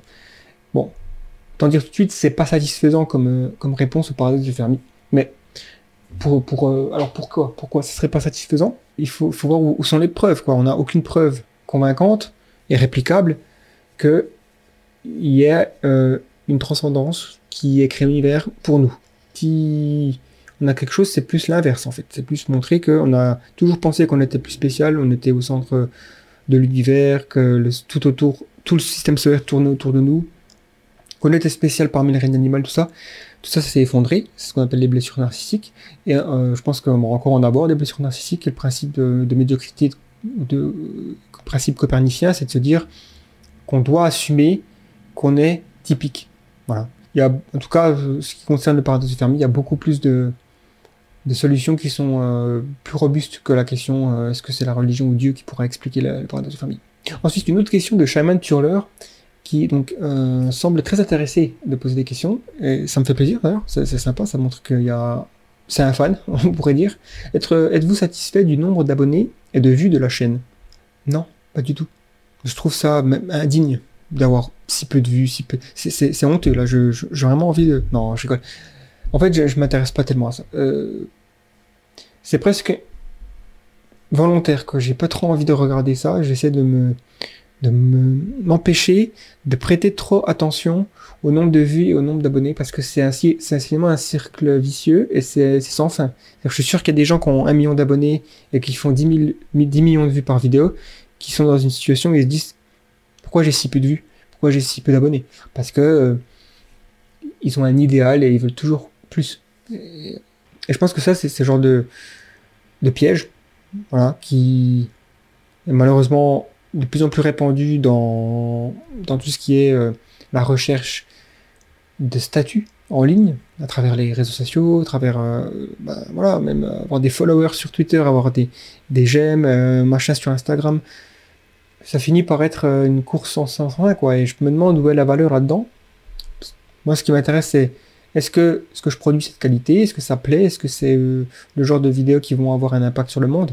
Et en lisant le commentaire de Redox, Redox qui, donc, qui, a, décidé de, s'orienter d'une certaine façon dans sa vie, dans sa carrière, en voyant des vidéos, je pense que ça a contribué, c'est pas non plus, je pense, la raison, mais ça a contribué, ça, c'est vraiment quelque chose de... C'est ça l'objectif finalement, en tout cas pour moi, de la chaîne YouTube. Comment, à travers les contenus qu'on produit, on peut avoir un impact sur le monde qui est positif. Maintenant, évidemment, ça fait plaisir que la chaîne augmente, le nombre de vues et le nombre d'abonnés. C'est, euh, c'est-à-dire, il y a aussi une corrélation finalement entre l'impact qu'on peut avoir et le nombre d'abonnés qu'on peut avoir. C'est évident. Euh, c'est pas pour moi le plus important.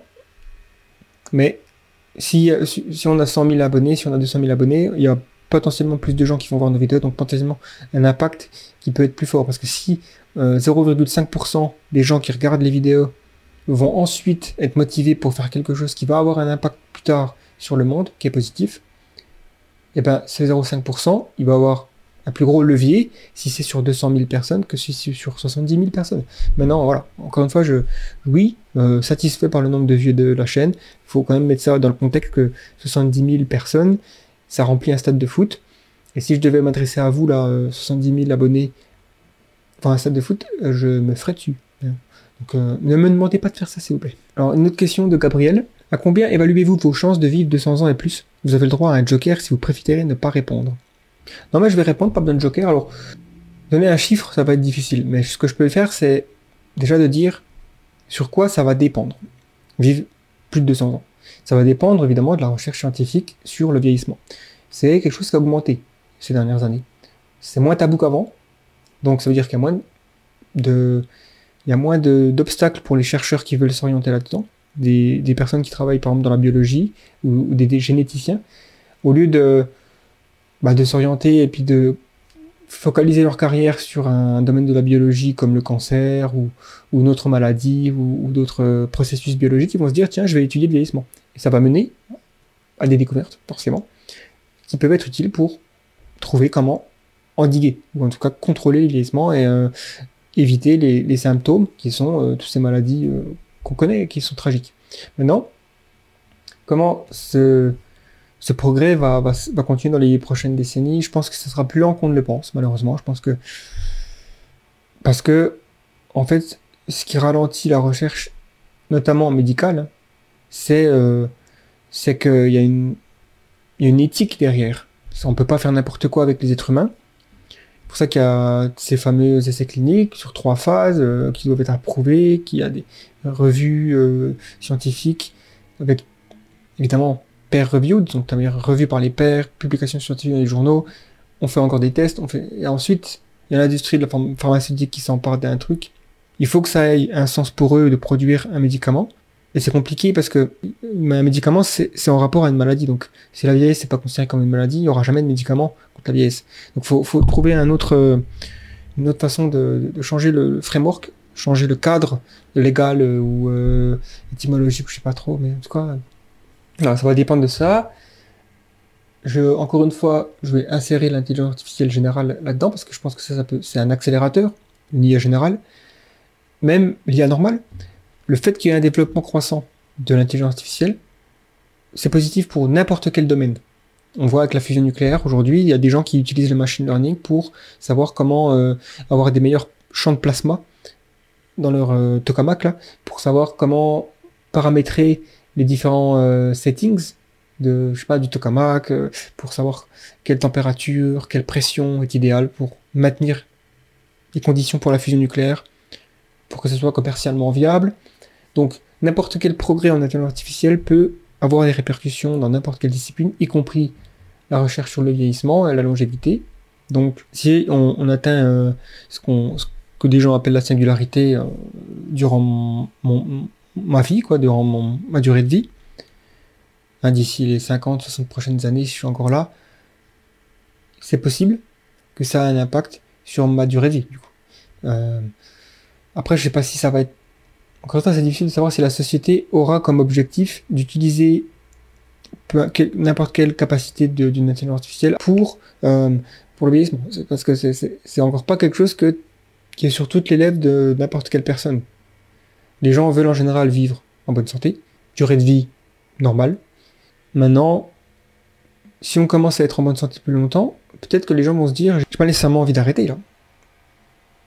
Et bien sûr, le progrès dans cette discipline sera impacté par si on évite les catastrophes existentielles, les différents effondrements possibles, à quel point le réchauffement climatique et le, dérèglement du climat va impacter la recherche, est-ce qu'il y aura des crises économiques qui vont faire que, les investissements seront moindres? Tout ça, ça peut avoir un impact. En tout cas, la question c'est est-ce qu'on va atteindre la vitesse d'échappement de la longévité d'ici euh, la fin de ma vie? C'est un point où en fait on ajoute une année de durée de vie à chaque année qui passe. Donc c'est une sorte de point de bascule puisqu'à partir du moment-là, ben en fait le vieillissement il a plus d'effet sur la condition humaine puisque euh, on vit une année de plus à chaque fois qu'on vit une année.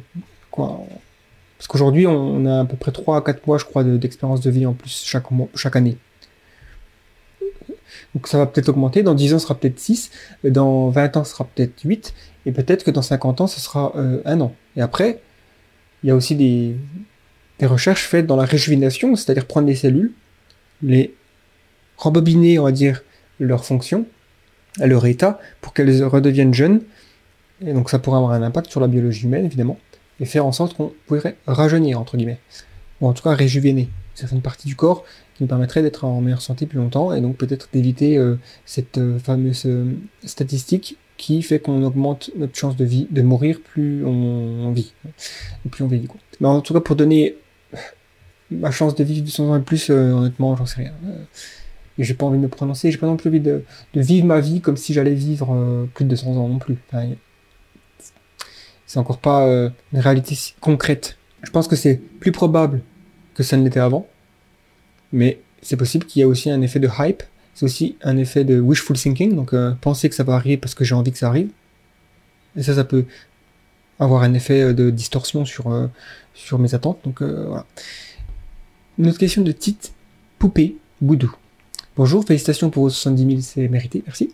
J'ai une question assez particulière, mais je me lance. Est-il possible que nous soyons des sortes de microbes sur un être vivant infiniment grand pour nous? Par exemple, notre univers pourrait ne représenter qu'un globule rouge pour cet être, et les milliards d'années qui passent à notre échelle ne représenteraient que des secondes pour lui. Bon, j'espère avoir été assez clair dans ma question, merci en tout cas. Effectivement, c'est une question qui est claire. Euh, encore une fois, j'ai envie de savoir est-ce que c'est possible ou est-ce que c'est probable? C'est deux questions différentes. Et là, euh, comme ça, il n'y a aucune preuve que ce soit le cas. Et j'ai envie aussi de dire que c'est une, idée qui est assez ancienne, bien que sous différentes formes. Euh, l'idée de conscience universelle, c'est-à-dire que finalement l'univers, ce serait comme une sorte de, de conscience. Et chaque organisme, c'est un bout de la conscience de cette conscience universelle. Il y a l'idée de, Atman en Inde, donc dans, dans le mythologie indienne, et la philosophie orientale en général, et cette idée, euh, sauf dans le bouddhisme, mais en tout cas en, hindouisme, il y a l'idée de Atman, qui est euh, un peu la même chose, quoi. C'est une conscience universelle, c'est la part en nous qui fait partie de la, conscience universelle, si je ne me trompe pas. Donc c'est une idée assez vieille. Maintenant, est-ce qu'on l'idée que l'univers c'est comme un globule rouge pour un être euh, beaucoup plus grand, donc du coup, oui, effectivement beaucoup beaucoup plus grand. Donc si on applique le principe du rasoir d'Occam, donc c'est souvent la théorie la plus simple qui est la vraie. En tout cas, on n'a pas besoin de compliquer une histoire, ou en tout cas un récit, ou on n'a pas besoin de compliquer une hypothèse pour la rendre plus probable. C'est même l'inverse. Si on simplifie une hypothèse et on, enlève le plus de, composants, elle sera plus solide. Et donc j'ai l'impression que c'est un peu ça. Là, euh, invoquer un être où l'univers serait une globule rouge pour lui, ou alors qu'on ait une conscience universelle, tout ça. Déjà, on n'a pas de preuves, et, c'est pas nécessairement plus simple que juste avoir un univers, ou un multivers, et des, phénomènes d'évolution cosmique, cosmologique, puis ensuite l'évolution de la vie sur Terre telle qu'on la, apprend à l'école. En gros, euh, c'est un petit peu l'idée, euh, qu'est-ce qui est plus probable, les pyramides ont été construites par les extraterrestres ou par les Égyptiens. Euh, au bout d'un moment, il faut se demander si c'est pas plus probable quand même que ce soit les Égyptiens. Pas parce qu'on ne sait pas comment ils ont fait qu'on doit invoquer une sorte de d'entité extérieure pour expliquer tout ça. Mais bon, chacun un petit peu c'est de la métaphysique, j'ai envie de dire. Donc si c'est une idée qui plaît, déjà euh, pourquoi pas hein, euh, adhérer à cette idée, mais je vois pas en quoi ça, va changer la vie de quelqu'un de penser qu'on fait partie d'un globule rouge d'une entité déjà Est-ce que cette entité elle est consciente que dans ces globules rouges il y a un univers? Il faudra aussi se poser la question est-ce que nous, dans nos globules rouges, on a des univers? Attention. Question de David Deveau. Dans votre vidéo, le progrès humain vers un futur viable, vous démontrez que nous vivons dans la meilleure époque de l'histoire de l'humanité. Mais alors, comment expliquer le sentiment de tristesse, angoisse ambiant Ben en fait, c'est tout simple. Ça s'appelle le tapis roulant de Nick. C'est un concept, donc tapis roulant, donc on fait du sur place. Hédonique, c'est l'idée de, de, plaisir. Ou, de manière générale, les conditions de vie plaisantes.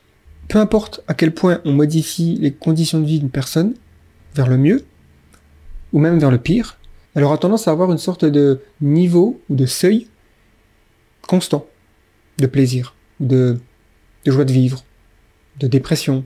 Toutes ces choses-là restent assez constants en fait. Certes, si vous avez un accident et que vous êtes paraplégique, pendant probablement un an, vous allez être déprimé, vous pensez que votre vie est détruite, tout ça et tout ça. Mais les niveaux reviennent. En tout cas, ça a été démontré par des études sociologiques. Et pareil pour les gens qui obtiennent euh, quelque chose d'extrêmement positif dans leur vie, comme gagner au loto. C'est le fameux paradoxe de la loterie. Un an plus tard, les gens qui ont gagné au loto, ben, ils sont évidemment dans un confort plus important, mais pas nécessairement plus heureux. Ils peuvent même être, euh, s'ils avaient on va dire, une sorte de prédisposition à être triste plus souvent que les autres, bah, ils seront tristes même s'ils sont entourés par euh, une villa et tout ça, quoi. Et donc, le progrès humain existe, ça a été démontré, on peut trouver plein de, courbes et de statistiques montrant que, bah, clairement, depuis l'an, je sais pas moi, 10 000 avant Jésus-Christ, jusqu'à aujourd'hui, il y a énormément de métriques qui montrent qu'il y a eu un progrès social, un progrès dans les conditions de vie, et, un progrès dans la richesse générale des gens, quoi. Et donc, et même dans la médecine et tout ça. Mais vraiment, si vous voulez aller sur le site Our World in Data, c'est une super, source pour trouver ce, plein de, données sur le monde, comme indique le titre du site. Mais ils ont fait, je crois, un article précis sur, euh, sur le sujet-là. Donc, euh, quand on dit euh, que, qu'on vit la meilleure époque de l'histoire de l'humanité, ça peut être ça peut être un présomptueux, deux, ça peut être perçu comme étant complètement faux parce qu'on a l'impression que non. Mais en fait, il y a quand même moyen d'argumenter là-dessus. On peut avoir tout un tas de preuves à l'appui. Donc c'est toujours mieux d'avoir des preuves quand on argumente quelque chose. Et en l'occurrence, le progrès humain semble être une vraie. Mais maintenant, c'est important que qu'on précise, c'est une question intéressante, puisque effectivement, il y a un sentiment de tristesse, d'angoisse, de dépression, de, de, de, solitude. Il y a plein de choses qui font que on n'a pas l'impression nécessairement que tous les progrès qui ont eu lieu euh, depuis l'âge de pierre a eu un changement si drastique sur la condition d'être un être humain, d'un point de vue subjectif. Le confort augmenté, c'est très bien. Comme j'ai dit, la médecine, tout plein de trucs, mais est-ce qu'on est plus heureux que nos chasseurs-cueilleurs, les ancêtres chasseurs-cueilleurs? Et ça, ça a été démontré que euh, c'est pas évident du tout, en fait. Et ça, ben, malgré le fait qu'il y a quand même beaucoup d'intérêt sur la question, il n'y a pas beaucoup de recherches qui montrent que c'est le cas. Il n'y a pas non plus nécessairement beaucoup de recherches qui montrent que c'est pas le cas, mais euh, donc c'est un argument beaucoup plus difficile à soutenir. Donc je serais pas surpris moi que en fait on n'est pas plus heureux que les chasseurs cœurs. Ça veut pas dire que les 10 000 ans de progrès euh, euh, dans l'histoire de l'humanité ils, valent pas le coup. Je pense que c'est quand même mieux de vivre dans, un endroit qui est chauffé en hiver où on a la possibilité d'ouvrir le frigo et de manger sans aller chasser, ce genre de choses donc ça, c'est positif. Maintenant, effectivement, il y a aussi un truc à prendre en compte, c'est que certaines technologies peuvent rendre les êtres humains plus tristes, plus voilà, esselés. Par exemple, les réseaux sociaux, ça nous, ça nous, ça nous sépare un petit peu quand même les uns des autres. D'une façon, ça nous connecte, mais ça nous connecte super facilement. Et ça aussi, ça nous montre, c'est une fenêtre sur la vie des gens qui peut être un peu déconcertant parce qu'on a cette idée de comparaison qui, qui, qui vraiment crée des problèmes. C'est possible que, tout comme l'écriture, euh, en tout cas tout comme la machine à imprimer, qui a euh, révolutionné la façon dont on accède à l'information, ça a créé tout un tas de, conditions et tout un tas d'événements finalement comme les réformes protestantes dans l'Europe du Moyen Âge, euh, qui s'est traduit par des, désastres absolument tragiques, quoi, et des massacres et tout ça, des conflits, à cause d'une invention. Maintenant, est-ce qu'on peut trouver des raisons de penser que c'était possible que le, les réformes protestantes, elles auraient eu lieu quand même? Mais ça a été facilité. Et donc, je pense que le, ça, a été facilité par euh, l'impression. Donc, je pense que les réseaux sociaux, déjà, c'est quelque chose de très récent. Et je suis pas sûr que dans 50 ans, on ait les mêmes problème avec. On aura certainement une meilleure maîtrise. On aura appris à vivre avec. Et on saura ce qu'il faut pas faire et ce qu'il faut faire pour maximiser le bien-être, peut-être. En tout cas, euh, c'est encore une technologie naissante et ça probablement aussi contribué au sentiment, comme tu le dis, euh, David, de tristesse, angoisse ambiant. Parce qu'il y a aussi un truc à dire, parce que un chasseur-cueilleur, il a sa petite vie tranquille, il va chasser le matin, il revient, il mange, il, allume le feu, il vit dans la caverne tranquille, il discute avec ses amis. Il y a, un effet romantisation du passé, euh, surtout de cet âge. On considère que c'est l'âge d'or. Certaines personnes mettent en avant que un petit peu le livre, je crois, récent de David Krober. En tout cas, euh, cette personne-là, elle n'était pas au courant qu'à 10 000 km, un autre chasseur-cueilleur, il s'était fait manger par un tigre. Bah, aujourd'hui, on sait ça. Aujourd'hui, euh, les tragédies les plus horribles qui se passent à l'autre bout de la planète, je vais les avoir sur mon, réseau, so- mon mur de réseau social, je vais l'avoir euh, sur les news, des, à télé, dans les, dans les articles, sur les, sur les blogs, tout ça. Est-ce que j'ai vraiment besoin de savoir ça? Que qu'un enfant a été kidnappé euh, au Paraguay? Euh, Qu'on a retrouvé des, des gens en morceaux euh, dans une mallette au Pérou? Non. Ça va pas améliorer ma, ma vie. Et je pense que quelque part, c'est un peu ça qui se passe et on, a, est exposé à tellement de malheurs qu'on a l'impression que le, le monde va mal. Mais en fait, il y a toujours eu autant de malheurs. C'est juste qu'on le savait pas. Donc, voilà, il y a cet effet qui joue. Il y a peut-être même eu plus de malheurs avant. Et encore heureux qu'on le savait pas parce que t'imagines même pas le, boulot. Une autre question du futurologue, alors je bois un petit coup.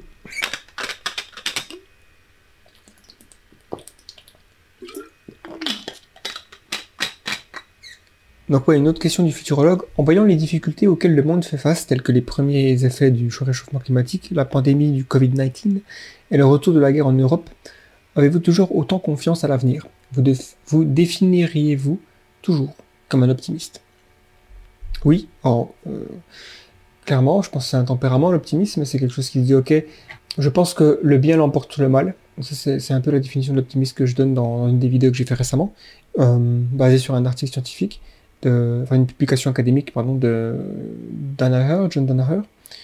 Le techno-optimisme, c'est de se dire, le bien l'emporte sur le mal, aidé par la technologie.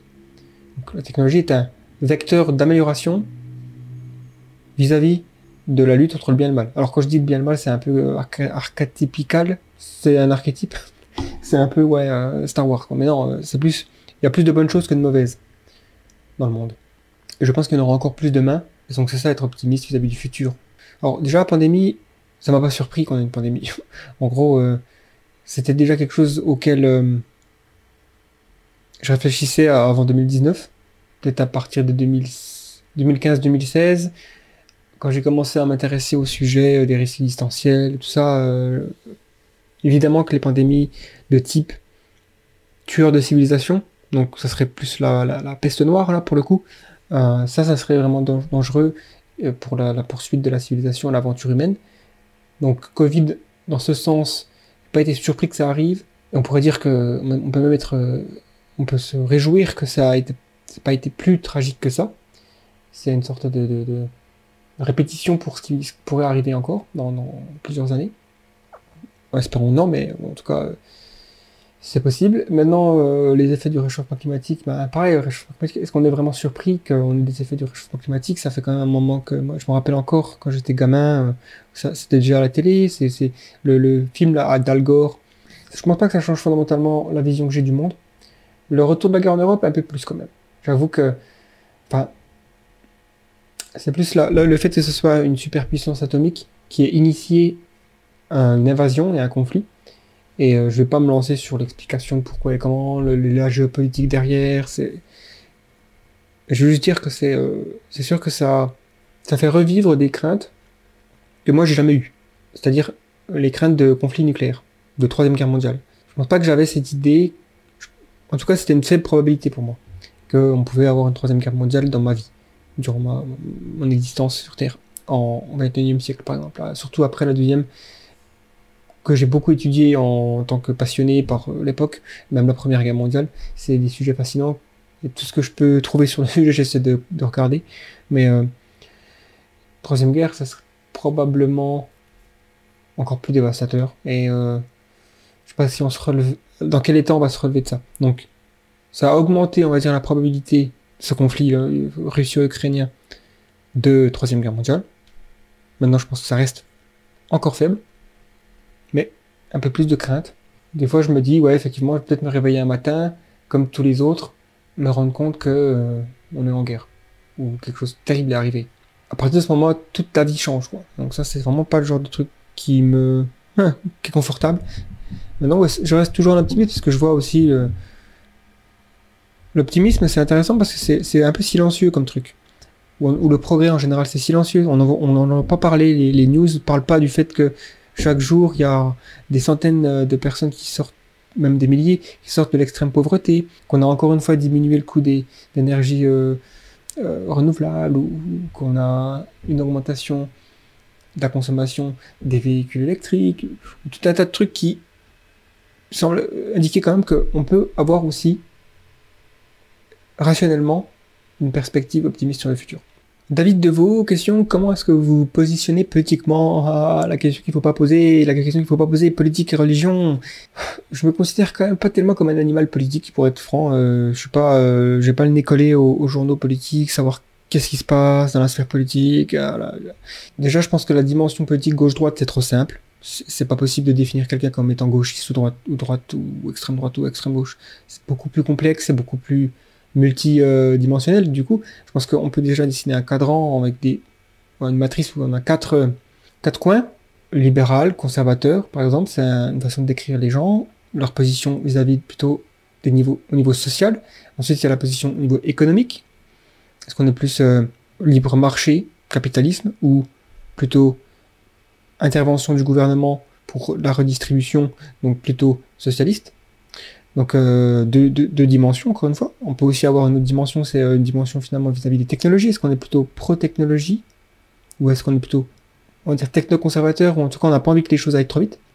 Il y a tout un tas de trucs comme ça. De manière générale, je suis assez, euh, presque envie de dire modéré. Je sais qu'aujourd'hui, c'est un terme un peu bizarre parce qu'il y a plus, grand monde dans le centre. je sais pas, je suis pas centriste non plus. En gros, je sais rien. Comment je me définis politiquement? Le politique, ça m'intéresse euh, philosophiquement déjà dans le sens où, parce que la, politique, c'est un terme euh, qui vient du grec, hein, police, c'était la ville. En gros, c'est comment gouverner. Et ça, c'est intéressant comme question. C'est une question philosophique. Comment gouverner les êtres humains à certains, certaines échelles? Parce qu'aujourd'hui, on se gouverne pas de la même manière qu'avant, puisqu'on est beaucoup plus nombreux qu'avant, et on a des, des, dimensions de gouvernance qui sont plus élevées. La dimension globale, elle n'existait pas avant. Euh, par exemple, la Chine, sous la dynastie Han, ils n'avaient pas à se mettre d'accord euh, sur euh, la politique économique de, tel truc, euh, sur, la monnaie commune ou autre avec l'Empire romain de, d'Auguste. Voilà, par exemple. Donc, j'aurais tendance à dire que je me considère, ouais, un peu modéré. Donc d'un point de vue social plutôt libéral, c'est-à-dire donc le libéralisme, il faut pas confondre avec la gauche aux États-Unis, parce que souvent on a un peu l'impression que c'est ça, mais le libéralisme, oui, même le libéralisme, ça peut être la droite en Australie, il me semble c'est vraiment difficile ce terme, mais en gros, ça veut juste dire que j'ai tendance à. Donc, c'est un principe de dire plus de liberté possible, mieux c'est. Ça vient de la libérale, libérale, liberté. Donc, j'ai tendance à être un, petit peu réluctant quand le gouvernement intervient de manière trop importante dans la vie des gens. Pour moi, c'est donc euh, pas souhaitable. Euh, interdire ci, interdire ça, euh, voilà, obliger les gens à faire ci ou ça. Ça, c'est donc euh, quelque, chose, qui est contre le libéralisme. Donc j'aurais tendance à être contre ça aussi. Maintenant, évidemment, des, fois, il faut hein, interdire certaines choses, comme euh, rouler à 250 km/h par, euh, en ville, par exemple. Mais le conservateur, donc les conservateurs, c'est un peu les opposés des libéraux, c'est des gens qui sont plus tendance à vouloir rester dans une sorte de tradition, préserver des valeurs, donc ils n'aiment pas trop changer trop vite dans ce sens, je suis plus encore une fois libéral que conservateur. Je suis pas anticapitaliste, je suis pas non plus communiste. Donc euh, voilà, je me situe dans une sorte de. Je, trouve les, les, démocraties sociales scandinaves, elles ont, ils ont un système assez séduisant. Voilà.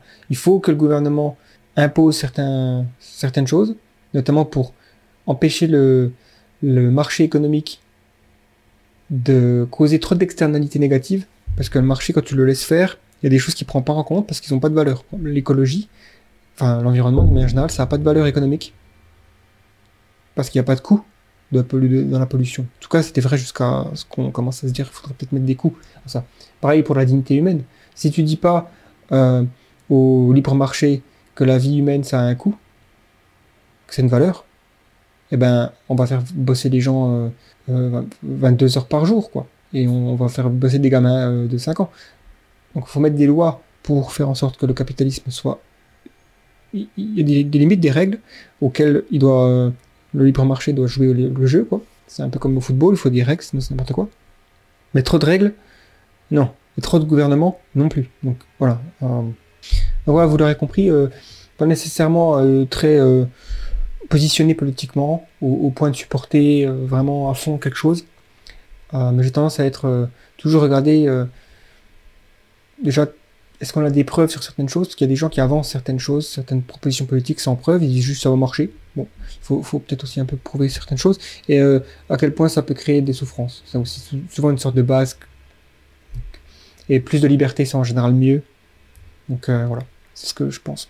Maintenant, une autre, capri- une autre question de Gabriel. Scientifiquement, a-t-on la moindre idée de ce qu'est la conscience? PS, je trouve totalement surréaliste d'être moi dans ce corps d'humain. Ça me donne le vertige. Bah, en fait, déjà, tu as un sens d'être toi, mais en fait, le toi, le moi, c'est probablement une illusion, quelque chose qui est créé par le juste la continuité d'expérience et la différentes expériences phénoménales, subjectives, qui créent cette illusion d'être soi. Mais je pense qu'il y a beaucoup de choses intéressantes à dire là-dessus, sur la conscience. Déjà, est-ce qu'on a la moindre idée de ce qu'est la conscience Euh, On n'a pas de consensus scientifique qui a été répliqué et qui peut donner des prédictions sur ce qu'est la conscience. Donc scientifiquement, c'est un mystère. C'est un, une area, une zone de recherche active. Et c'est ça qui est beau avec la science, c'est qu'on fait des progrès euh, sur certains trucs qu'on n'arrive pas à comprendre. Et donc, il y a plusieurs hypothèses. L'hypothèse physicalisme moniste. Donc c'est en gros l'idée que ça se rapproche de ce qu'on pourrait dire ce qui est mainstream dans la science.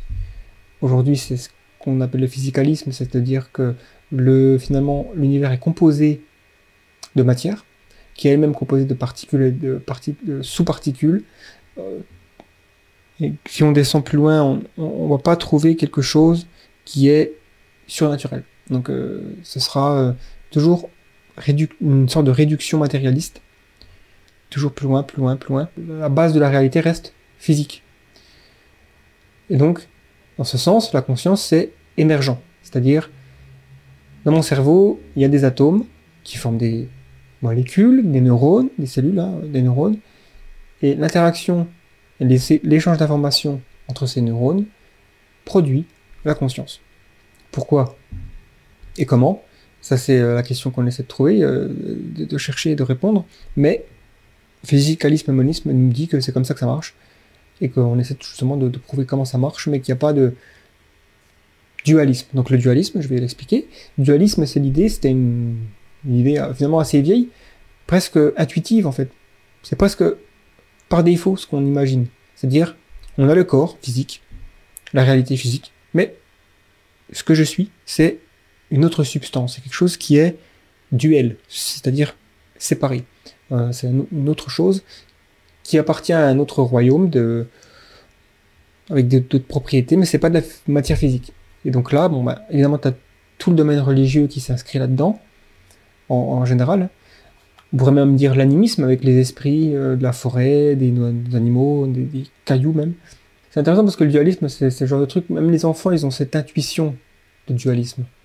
Mais aujourd'hui, déjà, il n'y a aucune preuve que, à part, on peut toujours trouver des anecdotes, des gens qui disent qu'ils ont eu des expériences de mort imminente, par exemple, et qui vont reporter certaines choses qui soulignent le fait que c'est peut-être euh, une expérience consciente alors que le corps était mort, ou en tout cas euh, dans l'impossibilité de produire ces expériences. Donc les gens vont dire, voilà, c'est la, la preuve que non seulement il existe quelque chose après la mort, mais ça, encore une fois, c'est encore autre chose, mais pour répondre à la question, que la conscience repose sur une autre substance qui est détachée du corps d'une certaine façon et qui s'intègre dans euh, le physique.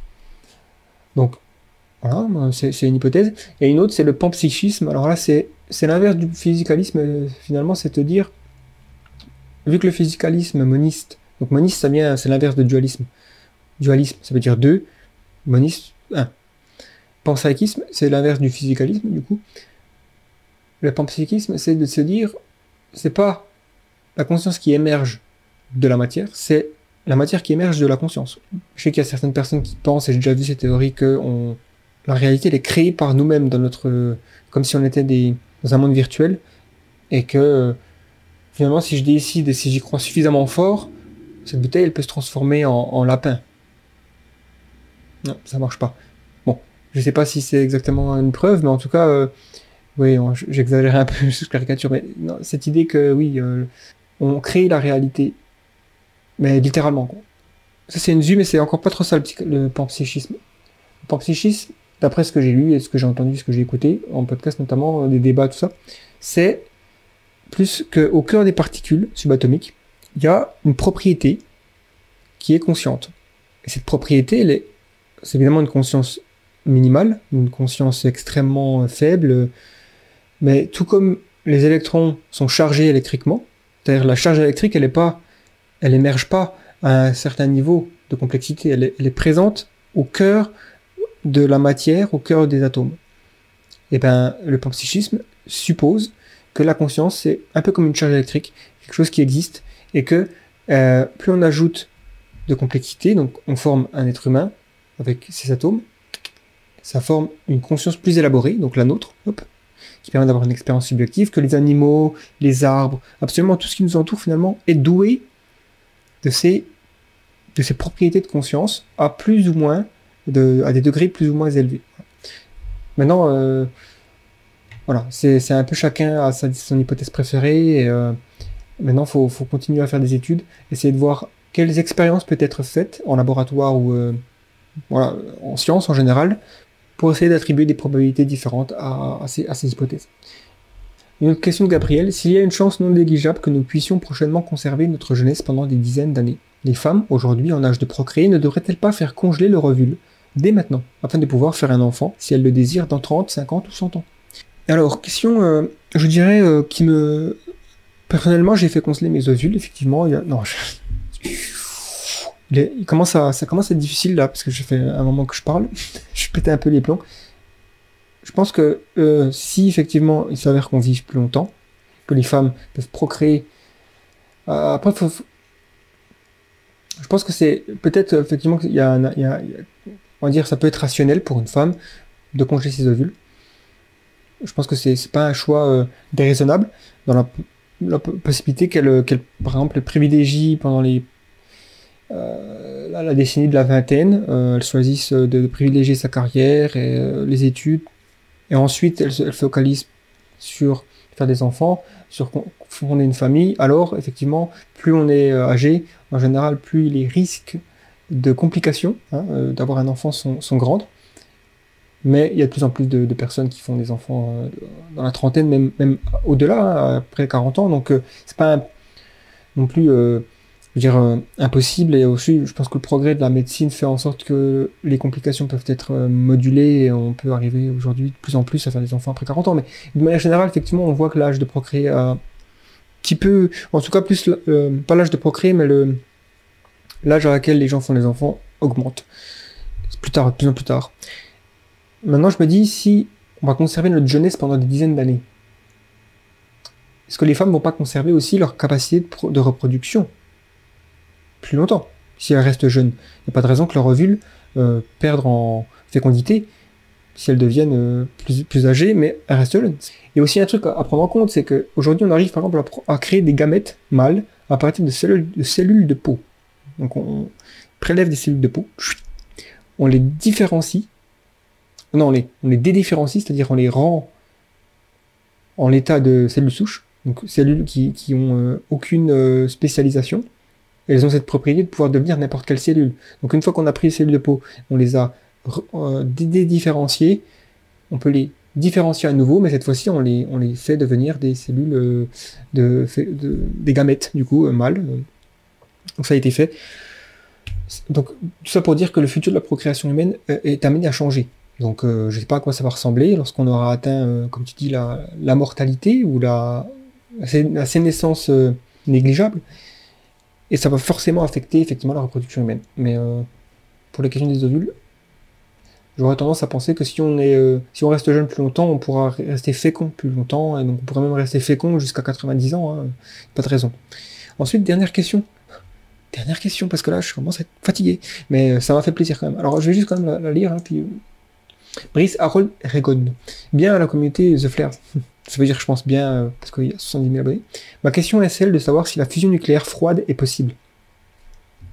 Et si le Graal, insaisissable des physiciens concernant l'origine des univers et du temps, ne se trouverait pas incognito dans le mystère du zéro absolu? Alors, la question de la fusion froide, je suis pas un expert. Je pense que ça a été plus ou moins discrédité un petit peu. En tout cas, il y a eu une expérience qui a été faite en 1989, si je me trompe pas, parce que là, en fait, j'ai le Wikipédia devant moi, parce que je parais super intelligent, mais en fait, je lis Wikipédia. Euh, oui, en 1989, ah non, c'était en ouais, 1989, des électro électrochimistes, des chimistes électro électrochimistes ont, ont tenté de faire la fusion. Ils ont Froida, ils ont euh, apparemment euh, prétendu avoir retrouvé euh, des anomalies qui suggèrent qu'ils ont réussi, mais ça a été répliqué plusieurs fois par plusieurs équipes de scientifiques qui n'ont jamais réussi à, obtenir les mêmes résultats que le- l'expérience initiale, ce qui suggère qu'il y aurait peut-être eu euh, simplement une fraude ou un mensonge ou quelque chose comme ça.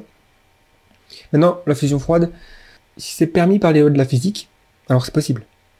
Maintenant, est-ce qu'on aura un jour les connaissances pour mettre en place cette fusion froide? Ça, c'est moins sûr. Et aussi, est-ce qu'on aura la motivation? Est-ce qu'on aura les investissements nécessaires? Si on a déjà la fusion chaude Donc la fusion euh, commercialement viable dans les centrales nucléaires euh, de fusion et qui ça génère la majorité de l'électricité et d'énergie sur Terre Est-ce qu'on aura envie de fusion froide? Ça, c'est, je pense que c'est aussi ça. Hein. Toujours la question est-ce que c'est possible, est-ce que c'est faisable? Et est-ce que c'est euh, quelque chose qu'on va poursuivre? Parce que des fois, aujourd'hui, c'est tout à fait possible de construire une pyramide aussi grande que la Tour Eiffel. Il n'y a pas d'intérêt de le faire. Pourquoi Je sais pas, ça serait, serait sympa de faire ça peut-être, mais il n'y a pas un intérêt économique, un intérêt même euh, collectif, quoi. L'humanité ne se dit pas, tiens, si on faisait une pyramide plus haute euh, que, la Tour Eiffel. Et donc, on le fera pas.